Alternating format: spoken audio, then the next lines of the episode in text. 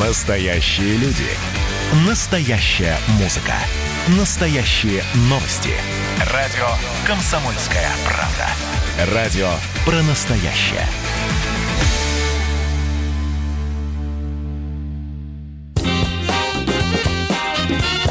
Был бы повод. Здравствуйте, я Михаил Антонов, и эта программа «Был бы повод» 16 июля на календаре и рассказ о событиях, которые происходили в этот день, но в разные годы ждет вас в сегодняшней программе. 1944 год. В освобожденном от немцев Минске проходит партизанский парад. Для его проведения выбрано поле Минского аэродрома, а за несколько недель до парада все партизанские отряды, которые действовали на территории Беларуси, получили шифровку. В ней партизанам предписывается передислоцироваться поближе к белорусской столице. Это делалось для того, чтобы прикрывать город на случай проникновения противника. Также партизанам поручалось организовать охрану Дома правительства, складов военного имущества и других важных объектов. Нужно было создать специальные отряды, которые бы сопровождали военнопленных. И уже после этого всем командирам партизанских отрядов было приказано начать расформирование. Но перед этим все-таки было решено пройти торжественным маршем перед освобожденными жителями Беларуси. К 9 утра на поле в районе улицы Красноармейской в излучине реки Свислочь собралось более 30 тысяч партизан и 50 тысяч жителей города. Каждая партизанская бригада имела собственное знамя и плакаты. Право открыть парад досталось бригаде «Народные мстители» имени Воронянского. За ней шли партизанские разведчики, подрывники, пулеметчики в полном боевом вооружении из бригады имени Щерса, Чапаева, бригада «Беларусь», «Буревестник». Всего около 30 партизанских отрядов, в основном Минского и Могилевского соединений.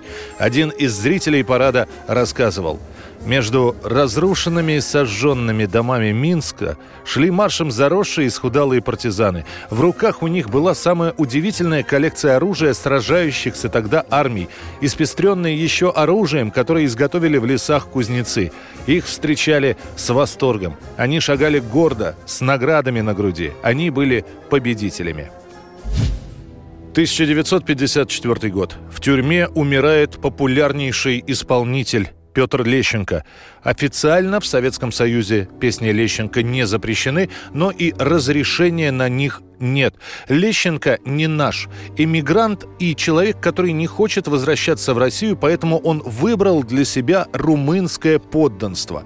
Именно поэтому пластинки Лещенко достают только по большому знакомству и слушают, как правило, не публично, а в компании своих. Все, что было, все, что ныло, все давным-давно уплыло. Утомились лаской губы, и натешилась душа. С началом войны Петр Лещенко, будучи человеком призывного возраста, несколько раз успешно уклоняется от службы в румынской армии. «Я не солдат, я певец», — говорит он. Однако ему приходится, во-первых, дать несколько концертов в оккупированной румынами Одессе, а после все-таки надеть на себя форму. Лещенко несколько месяцев служит в Крыму при штабе, а после заведует офицерской столовой. При первой же возможности он бежит вместе с семьей в Бухарест.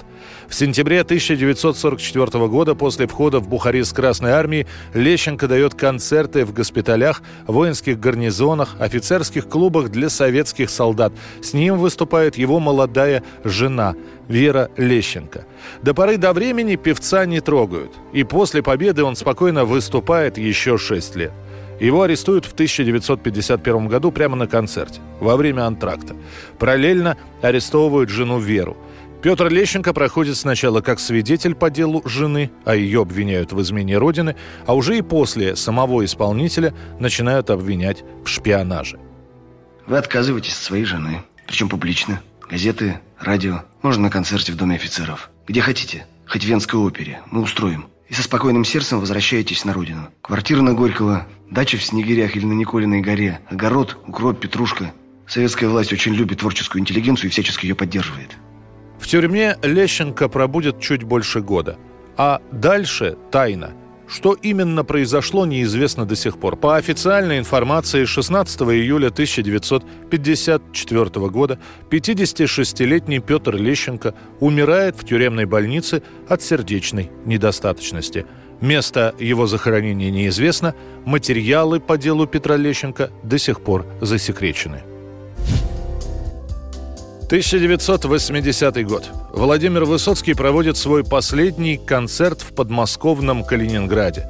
Причем перед концертом приходится понервничать. Владимира Семеновича в зал пустили, а публику оставили ждать перед закрытыми дверями Дворца культуры. Оказалось, было распоряжение не запускать зрителей до тех пор, пока не приедет высокое начальство. А Высоцкому об этом никто не сказал, и поэтому он, видя пустой зал, хочет уже отменять концерт. Ну а когда публика собралась, Высоцкий начал сразу с песни «На братских могилах» и лишь после ее исполнения поздоровался с собравшимися. Вот твой билет, вот твой вагон, Все в лучшем виде одному тебе дано. В цветном раю увидеть сон, Трехвековое непрерывное кино. Все позади, уже сняты, Все отпечатки контрабанды не берем как херувим, стерилен ты, а класс второй не высший класс, зато с бельем. Вот и сбывается все, что пророчится, Уходит поезд в небеса, счастливый путь. Ах, как нам хочется, как всем нам хочется не умереть, а именно уснуть. Земной перрон, не унывай и не кричи, для наших воплей он оглох один из нас поехал в рай.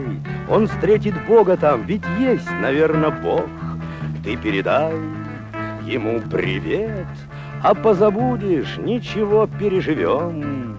Осталось нам немного лет, мы пошустрим и, как положено, умрем.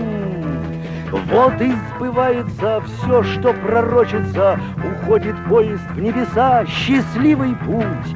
Ах, как нам хочется, как всем нам хочется не умереть, а именно уснуть. Уйдут, как мы, в ничто без сна, И сыновья, и внуки внуков в трех веках. Не дай Господь, чтобы война, А то мы правнуков оставим в дураках. Разбудит вас какой-то тип И впустит в мир, где в прошлом войны вони рак — где побежден гонконгский гриб. На всем готовеньком ты счастлив ли, дурак? Вот и сбывается все, что пророчится, Уходит поезд в небеса, счастливый путь. Ах, как нам хочется, как всем нам хочется не умереть, а именно уснуть. Итак, прощай, звенит звонок, счастливый путь, храни тебя от всяких бед. А если там и вправду Бог, ты все же вспомни, передай ему привет. Прощай. У-у. Прощай. Прощай, прощай.